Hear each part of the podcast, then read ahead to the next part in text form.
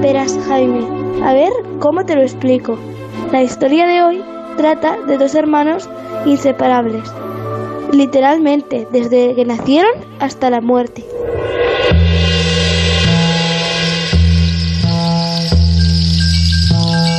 En Onda Cero tenemos una estación, como sabéis, de radio lo alto de un faro que asoma al Cantábrico. En Por fin no es lunes, Punta Norte.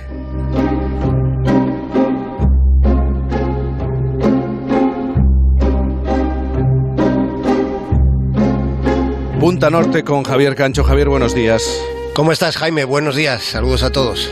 Estoy muy bien durante eh, algunos días habéis disfrutado de muy buenas temperaturas, agradables temperaturas en el norte. Eh, el tiempo ha ido cambiando, pero tengo que decirte, lo siento, que no se puede comparar a estos más de 20 grados que se están disfrutando en Santa Cruz de Tenerife, en Tenerife, en Canarias, eh, también en estos últimos días. Pero bueno, todo tiene... envidia. Sí, todo tiene su parte buena en un lugar en el sur y, y en el norte. Oye, Javier, mm, Sí. pensando en, en cómo debe ser la vida después de oír a la hija del farero de los siameses, lo primero que se me ocurre es que son personas que podrían enseñarnos a los demás a, a cómo llegar, nunca mejor dicho, a acuerdos, convivencia, diálogo. Sí, eh, cómo pactar no es cualquier cosa, desde luego. Eh, Si supiéramos acordar mejor, pues seguro que, que todo tendría mucho más swing y que resultaría menos crispado. Y desde luego ellos, los siameses, están obligados a encontrar la mejor forma para decidir conjuntamente, tienen que hacerlo. Y lo vamos a ver enseguida por la radio, lo vamos a ver porque a continuación, Jaime, queremos contar una peripecia formidable. Es la fabulosa historia de los hermanos Bunker. Los hermanos Bunker que nacieron en Siam en 1811, el reino de Siam, vamos a recordarlo, estuvo en lo que eh, ahora llamamos Tailandia, lo llamamos así desde 1929. Y precisamente de esos hermanos que nacieron unidos por el costado procede el concepto de siamés.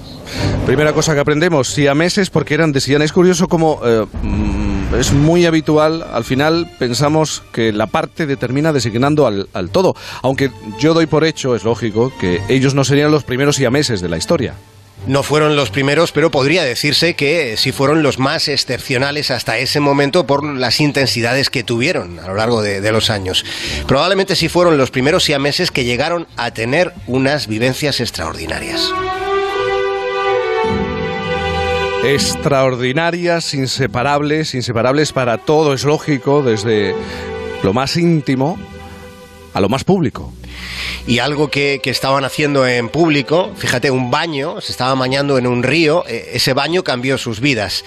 Ellos eran solo unos adolescentes, estaban bañando alegremente y sin percatarse de que alguien les observaba fascinado.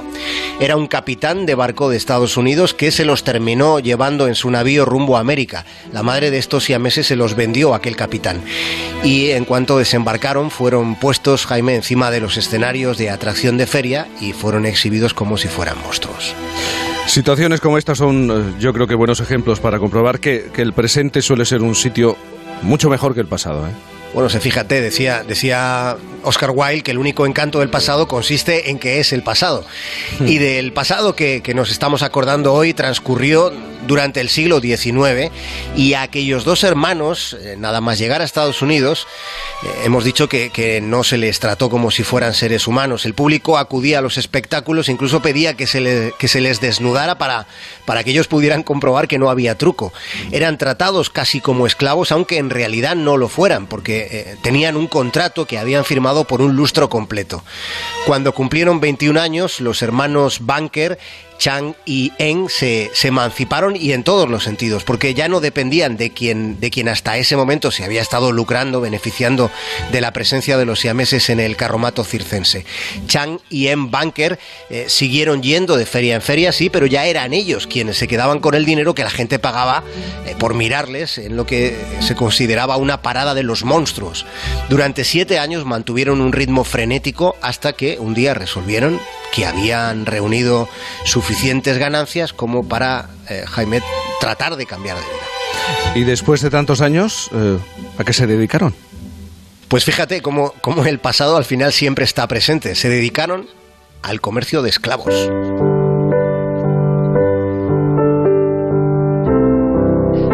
Los Bunker se establecieron en Carolina del Norte, allí en Estados Unidos, compraron hacienda y se hicieron pues prácticamente sureños del todo.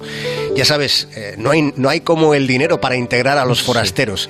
Y se integraron tanto que se casaron con dos muchachas blancas del sur de los Estados Unidos en el siglo XIX. Y cuando llegó la guerra civil allí en ese país, mandaron a sus hijos a luchar contra los confederados, contra los estados de la Unión, contra los del norte, que eran los que querían abolir la esclavitud. Es que siendo muy curiosa la actitud de estos siameses asiáticos instalados en Estados Unidos respecto, por, por ejemplo, a la guerra de, eh, secesión, eh, claro, yo me pregunto cómo era la dinámica de este doble matrimonio de unos siameses en un lugar tan puritano y, estamos hablando del siglo XIX.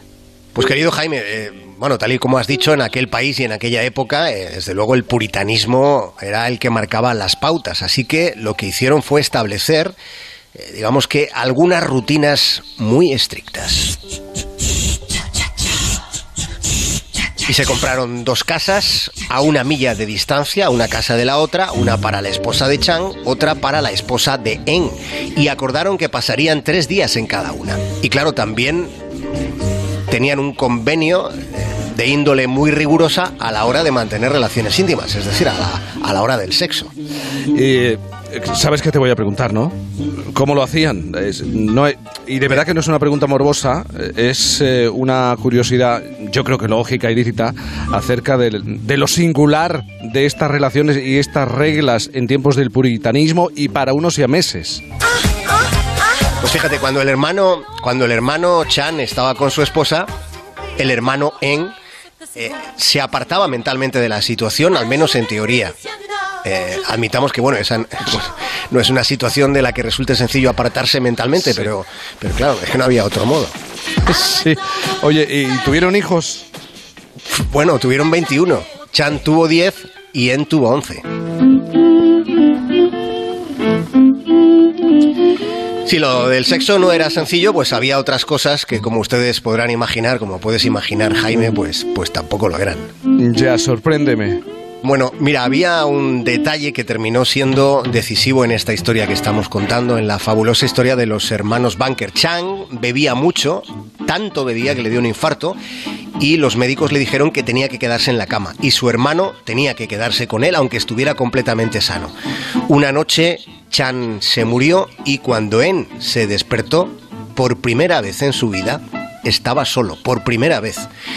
Solo que unas horas después, En también se murió y la autopsia desveló que una parte del hígado de los dos siameses también estaba conectado.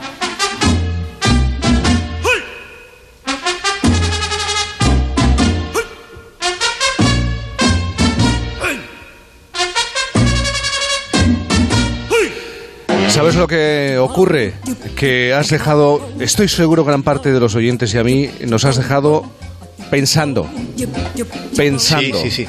Sobre todo con esta última parte de la historia. Por primera vez en su vida descubrió que estaba solo. Sí. Solo, esa sensación. La verdad es que esta historia es una de esas historias que nos, nos ayudan a, empatizar. Y sí. bueno, siempre es un buen viaje ese de ponerse en la piel de, de los que tienen que reponerse a situaciones muy complicadas. Javier, es siempre un placer escucharte, es siempre interesantísimo conocer las historias que nos traes y explicas, evidentemente también a la hija del farero, desde ese faro que mira al norte, Punta Norte. Pasa buena jornada de domingo, ¿qué, qué tiempo tenéis por ahí, por cierto? Está nublado hoy, hemos tenido buen fin de semana, pero hoy, ahora mismo, está nublado, pero esto no es ningún problema. No, hay que salir a la calle, hay que disfrutar de la calle en este domingo. Un abrazo grande, Javier. Un abrazo enorme, Jaime.